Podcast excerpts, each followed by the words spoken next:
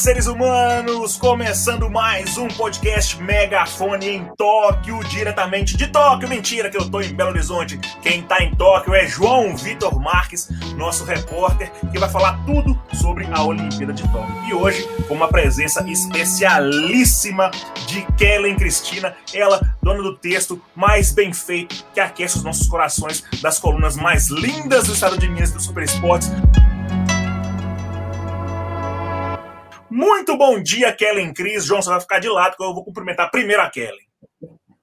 Bom dia, pessoal. Boa noite, João. Olha, eu não estou no Japão presencialmente, mas a partir de hoje eu estou no fuso do Japão. Quem gosta de esporte a partir de hoje é dupla jornada. É, durante um tempo a gente fazendo nosso trabalho no horário brasileiro e quem é do esporte, como é o nosso caso, na dupla jornada com o horário do Japão para acompanhar a Olimpíada. Falando em fuso, ele que está totalmente confuso, não sabe ler as legendas dos pokémons que está comprando no Japão. João Vitor Marques, bom dia para mim, boa noite para você, meu querido. Ah, agora sim. Bom dia, boa tarde, boa noite para todo mundo que está nos acompanhando mais uma vez neste podcast, terceiro episódio. Tô comprando tudo, tudo, tudo que tem o Pikachu na embalagem, hein, B? Você paga em iene, paga em dólar, é, paga com abraço, como é que é? Pendura? Cara, eu pago em iene aqui, eles não aceitam dólar e também, infelizmente, não aceitam real. Então, tenho pagado em iene com a cédula e também no cartão de crédito. E, inclusive, a gente estava brincando né, ontem sobre é, a alimentação, comida e tudo mais. Eu tenho vivido algumas peripécias aqui nesses 15 minutos que eu tenho por dia para comprar comida. E uma delas foi muito engraçada. Eu queria contar hoje, queria contar antes da gente começar a falar de coisa séria, né, de futebol feminino e, e enfim, esporte propriamente dito. Vai ter é que... coisa séria? Então vou desconectar aqui. Porque... Não, não, não. Calma, calma, calma. Ah, eu vou falar no algo que a gente falou fora do ar aqui, viu? Sobre, sobre preparação para esse episódio novamente. Fique à vontade. Posso falar? Fique à vontade. A gente vai fingir. A gente mais tarde vai falar sobre futebol feminino. E aí o Humberto vai fingir que viu o jogo e eu e a Kellen vamos fingir que não sabemos que ele não viu o jogo. Mas enfim, antes de qualquer coisa, queria contar essa, essa história curiosa aqui, que eu fui lá comprar uma comida, né? Eu tentando falar inglês, o japonês estava me atendendo tentando falar inglês também, só que ele não sabia e, e eu não consegui entender muito bem. E aí tava lá naquela tentativa de interação, eu peguei uma comida, era o meu almoço, e aí ele olhou para minha cara assim, deu uma risadinha e tal. Não sei se ele estava rindo da minha cara ou da comida que eu tinha escolhido. E aí você ele me perguntou. Você, de repente. Pode ser também. simpático, João. Um flerte, talvez. Mas, mas aí é, ele me perguntou se eu queria o hashi, que eu descobri que se fala hashi e não hashi, que hashi é ponte. É, uhum. Ou se eu queria garfo e faca. Aí eu apontei dizendo que eu queria o hashi. Hum. Aí ele olhou para minha cara assim e colocou o garfo e a faca. Aí eu não entendi, eu falei, não, eu quero o, o hashi. Aí ele olhou para minha cara e aí meio que no inglês improvisado ele perguntou: "Você tem certeza que você sabe comer com isso aqui?" Aí eu olhei para a cara dele, comecei a dar uma risadinha e falei: "Tenho certeza. Pode pôr o hashi." aí ele colocou o hashi, mas não tirou a colher. Não tirou o garfo. Era uma, era uma sopa, João, só por curiosidade. Era, era um lamen. Delicioso, por sinal. E comi na força do ódio com o hashi. O, o garfo e a faca estão aqui guardados ainda. Mas enfim, Ô, vamos João, ao que importa. Desculpa aí deixa, por esse cara me atravessa o mundo para comer um miojo. É, deixa, eu, deixa eu só te perguntar uma coisa, porque Diga. nós que, que gostamos muito de explorar o mundo aí, principalmente os lugares onde a gente não entende nada das placas de sinalização, com aquela, aquele tanto de consoante, e o Japão, né, com ainda mais difícil de entendimento. Tem uma frase que diz: quem converte não se diverte. Mas me deu uma curiosidade: quanto que está a diferença aí do iene para o real ou para o dólar? Que pro o real para o dólar já está absurdo. Mas essa você já fez essa conversão do iene para o real? Obviamente não, Kevin. Eu sou uma pessoa que se diverte, né? Eu tô aqui pela primeira vez na vida no Japão, não sei se vou voltar em algum momento aqui. A única coisa que eu converti foi o preço do pão de queijo que, se eu não me engano, foi mais ou menos 200 ienes, quase, que dava com taxas cerca de 10 reais. Então, por aí dá para fazer uma média. Mas o resto, não, não, não, não. Você entregou para Deus mesmo? Entreguei para Deus, entreguei para Deus. E assim, se o dinheiro acabar, vou, vou, vou, recorrer ao jornal, porque Deus, nesse caso, não ajudaria, não. Você tem a passagem de volta, não tem comprada? Prontíssima, comprada. Ah, então sim. pronto. Até lá, é o que importa. O que importa né? é isso. É. Gente, a gente chamou a Kellen Cris aqui para poder falar da estreia da seleção feminina. Estreou com uma goleada 5 a 0 sobre a China. Obviamente que eu estava num sono profundo, não consegui acompanhar essa belíssima partida. Por isso que Ellen Cristina está aqui para destrinchar essa maravilhosa partida e falar sobre as valorosas atletas da seleção brasileira feminina. Alguém tinha que estar acordado às 5 da manhã para poder falar neste podcast sobre o jogo, não é mesmo? Então, eu, mas eu acordei com muito prazer. Vou falar para vocês, eu que já não sou uma jovem, eu lembro que na Olimpíada de Seul, que foi em 88, eu já tinha esse hábito, eu era uma, uma praticamente uma criança, então eu já acordava de madrugada para ver os jogos, então eu até me recordei dessa época, é, agora que a gente vai entrar num fuso também lá do Oriente. Quem é apaixonado com a Olimpíada, como que eu sou, como eu sou, não é nenhum sacrifício, né? Além de ser dever de ofício por a gente trabalhar com esporte. Mas a estreia da seleção, eu posso falar que foi acima da expectativa, por ser uma estreia e tudo que envolve uma estreia, por ser contra a China. Se a China hoje não está com a melhor equipe, ela não é hoje não está entre as, as que disputam título, é um, uma seleção muito tradicional no futebol feminino. Ela está naquele tripé de seleções que tem um time feminino é, mais forte que o masculino. E aí a gente coloca a Suécia, os Estados Unidos, Canadá, essas nações que têm um futebol feminino muito forte e é, mais forte que o masculino. E a, a China, ela já foi vice-campeã mundial, ela já foi prata em Olimpíada. Então é uma seleção que a gente tinha que respeitar muito. Só que desta vez, eu acho que diferentemente das outras campanhas do Brasil na Olimpíada, a gente tem um detalhe muito importante que é uma treinadora com um, vasto currículo internacional, que tem conquistas de grande peso. Então, hoje a gente tem, assim, a gente já tinha uma geração muito boa há, algum tempo, tanto é que a Formiga está na sua sétima Olimpíada, a Marta está na quinta, mas a gente ainda faltava ao Brasil essa questão do comando. E aí veio a Pia. Então, eu estou muito otimista, é, porque o que o Brasil mostrou nesse 5 a 0 foi o que a gente já tinha uma expectativa muito grande, que era em relação a uma equipe mais organizada, que o Brasil tem o talento individual, e sentia falta dessa organização do jogo. Então, hoje a defesa foi muito sólida nesse jogo. A Bárbara fez pelo menos duas grandes defesas, é, contou com a sorte, porque teve bola na trave. E aí, na frente, a gente sabe que o Brasil tem Marta, é, isso tem um atalho para o gol. A Debinha, que está voando baixo, ela é muito boa jogadora na Olimpíada do Rio ela já tinha mostrado é, todo esse vigor dela em campo, então ela está mais experiente hoje. A Bia Zanerato, que joga no futebol brasileiro. Então, hoje o Brasil está um conjunto e esse conjunto não se limita às, às jogadoras. Tem a comandante ali do lado de fora, que eu acho que pode fazer uma grande diferença na campanha olímpica. Sensacional. Ô, João, e como é que foi aí a repercussão dessa estreia da seleção brasileira? Apesar de você estar em isolamento, você conseguiu aí captar alguma coisa, alguma reverberação dessa partida na, no, no, em Tóquio? Então, Humberto, na verdade a partida não foi em Tóquio, foi realizada ah, no estádio de. Tô sabendo, tô sabendo, legal. Tá. Tá, tá. Inclusive, depois eu vou querer saber suas opiniões, sua análise sobre a partida, mas enfim. É isso.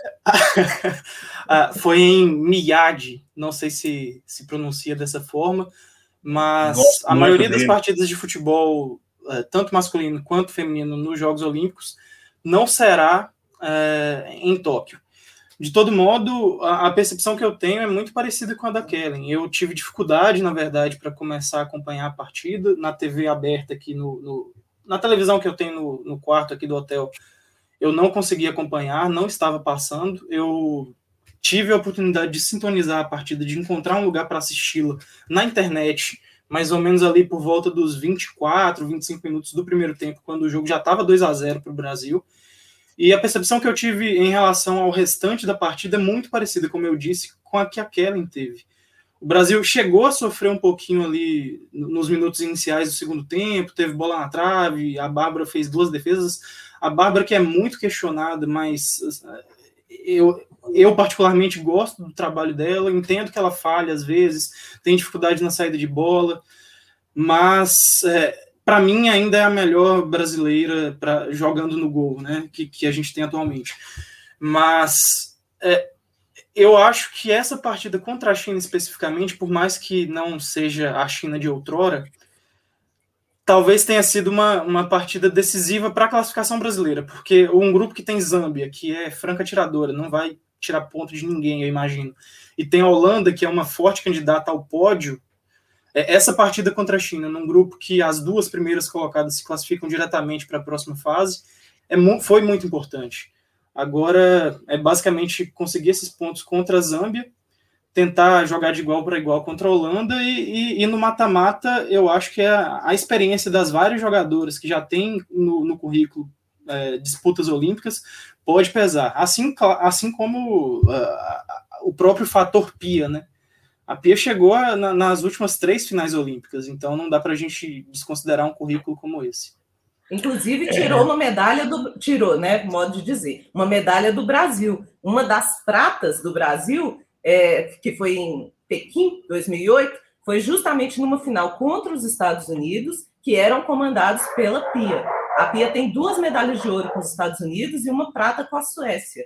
Então, assim, esse background dela é muito importante. A prata com a Suécia também foi tirando o Brasil na semifinal do Rio, né? Então, ela já nos tirou duas medalhas. Nos Está na hora de né, devolver isso ao universo, né? Para a hora do, da retribuição de toda a decepção, principalmente no Rio, que foi muito triste. E olha, João, isso que você falou da próxima fase, a Pia mesmo deu entrevista dizendo que a meta dela é inicialmente passar para as quartas de final. É muito provável que o Brasil vai passar para as quartas de final, principalmente depois do saldo de gols que fez contra a China, que possivelmente essa segunda vaga do grupo vai ficar entre Brasil e China. Então, contra a Zâmbia, a gente espera que também o Brasil né, amplie esse saldo de gols. E é, eu acredito que a China também ganhe da Zâmbia, e aí esse jogo contra a Holanda, de repente, não sei, né? Vamos ver que vai ser esse confronto direto Brasil e China que pode decidir essa classificação. Então, assim, a, a, a, Pia diz que a meta é levar as quartas de final, só que a nossa expectativa é ir além das quartas de final. Aí nas quartas de final começam os confrontos mata-mata em jogo único. Aí, meu filho, é a hora que a Olimpíada deixa todo mundo de coração apertado, é a hora do sofrimento real, porque é um jogo, é uma bola que não entra, que é, volta para casa sem a medalha. E essa geração, a Formiga, a Marta, principalmente, elas merecem esse ouro. O universo, é igual eu escrevi uma coluna falando que o futebol devia ao Messi um título com a seleção argentina. Então eu entendia quem torcia pela Argentina na final da Copa América contra o Brasil em função dessa circunstância de todo o peso que tinha sobre os ombros do Messi, de nunca ter um título com a seleção argentina. E eu acho que o futebol deve isso a Marta e a Formiga. É agora a hora de um ouro, né? Universo e deuses do futebol. Sensacional. A gente falou sobre essa partida de hoje, a Kelly já fez a projeção é, sobre como vai ser essa campanha da, da seleção feminina na Olimpíada. Queria fazer dois comentários pontuais. É, eu não assisti a partida, que o João falou que não foi em Tóquio, foi em Miyagi. Apesar de não saber sobre a partida, eu sei muito sobre Miyagi. Treinou Daniel San, ensinou o golpe da garça, que venceu o Johnny Lawrence no torneio de karatê, né? E também falou que não é mais a China de outrora. Lembro bastante dela outrora, jogava ali aberta pela ponta direita. Gostou, é, né? Deu muito trabalho, é, exatamente. E tá ouvindo João, aí? eu acabei de descobrir que as Olimpíadas de 2032 vão ser em Brisbane, na Austrália. Você já está preparando aí o passaporte, já juntando dinheiro, é, treinando seu inglês para poder fazer o megafone na Austrália? Não, senhor. Minha primeira preocupação é realmente conseguir dinheiro para comer aqui no Japão até o final da Olimpíada e, é claro, voltar ao Brasil são e salvo. Agora, 2032 está muito longe, hein, B? Muito longe. Esse foi o nosso megafone em Tóquio, com a ilustríssima presença de Kellen Cristina. Kellen, muitíssimo obrigado. Você abrilhantou, como sempre, aqui esse nosso humilde podcast. Muito obrigado. Esperamos você aqui em próximas participações. Gente, foi um prazer. Casa que eu falo muito, né? Então tem que ser um podcast assim com tempo, porque né, o ouvinte vai ter muito assunto para ouvir. quem não viu, quem não, quem, não, quem não viu, não, né? Ninguém está conseguindo ver, mas a Luísa, que é nossa, faz tudo aqui, produtora, editora, enfim, tava aqui, ó, apontando pro relógio. Vamos, gente, vamos, gente, vamos, gente. Mas enfim, desculpa, Kellen, por te interromper e aumentar o tempo desse podcast.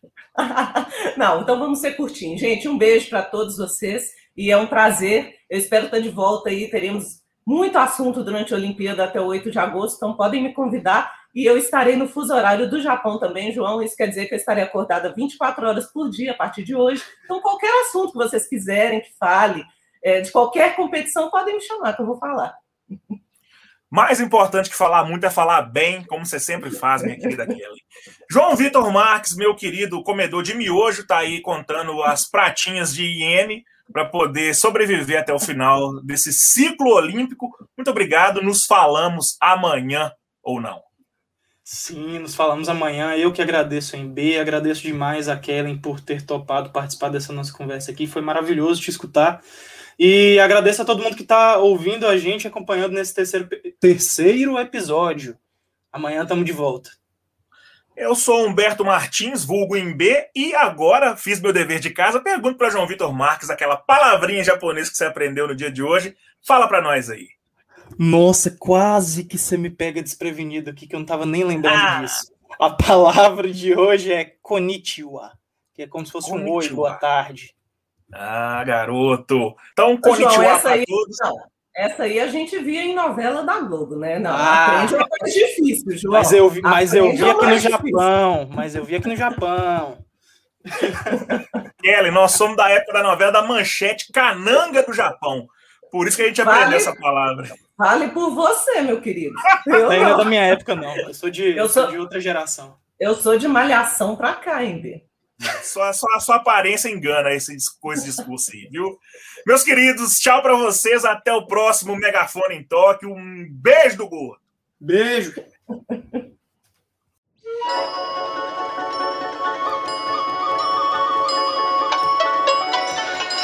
Você que está aí em casa, no carro, em qualquer lugar pode acompanhar nossa cobertura completa da Olimpíada em superesportes.com.br, em.com.br e no jornal Estado de Minas. Ah, aproveita e segue a gente nas redes sociais. Somos superesportesmg no Twitter, Facebook, Instagram e no Quai. Esta edição foi produzida e apresentada por João Vitor Marques e Humberto Martins.